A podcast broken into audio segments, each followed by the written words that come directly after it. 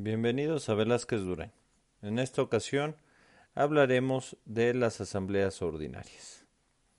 Estas asambleas deben llevarse a cabo una vez al año dentro de los cuatro meses siguientes a la clausura del ejercicio social y tiene como principal tema tratar tres asuntos.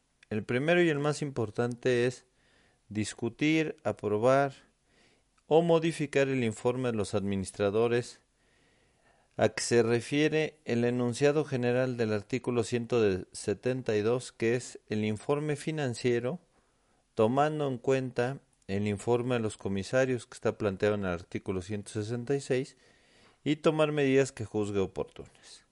El segundo asunto a tratar es nombrar al administrador o consejo de administración, así como a los comisarios o consejo de vigilancia. Y el tercer asunto es determinar los emolumentos correspondientes tanto administradores como comisarios, cuando no hayan sido fijados en los estatutos. Para celebrarla, los estados financieros deben ser enviados a cada uno de los accionistas con una antelación de 15 días antes de la celebración de la Asamblea. ¿Y qué debe contener el informe anual de la Asamblea? Las sociedades anónimas o de responsabilidad limitada, los administradores tienen la obligación de presentar a la Asamblea de Accionistas el informe que incluya por lo menos lo siguiente. Informe de los administradores sobre la marcha de la sociedad en el ejercicio, así como las políticas a seguir por los administradores y, en su caso, sobre los principales proyectos existentes. Como segundo tema, un informe en que se declaren y expliquen las principales políticas y criterios contables y de información seguidos en la preparación de la información financiera. Como tercero, un estado que muestre la situación financiera sobre la sociedad a la fecha del cierre del ejercicio, es decir, el balance general.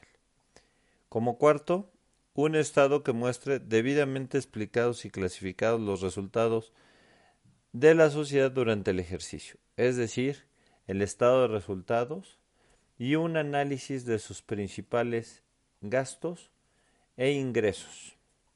Como quinto tema, un estado que muestre los cambios en la situación financiera durante el ejercicio, es decir, un estado de flujo de efectivo.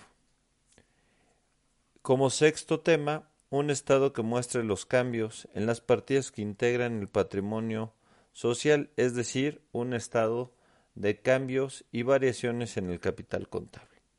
Y como último, todas las notas a dichos estados financieros que aclaren dichas, dichos estados y sus principales puntos importantes.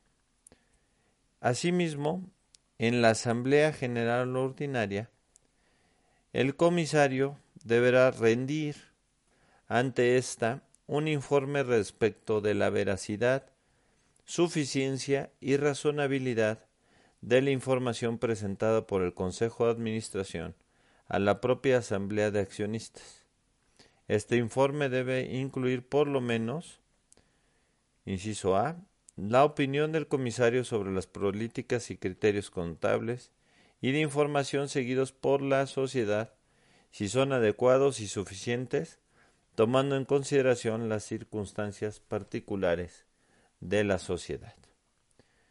Inciso B. La opinión del comisario sobre si estas políticas y criterios han sido aplicados consistentemente en la información presentada por la Administración.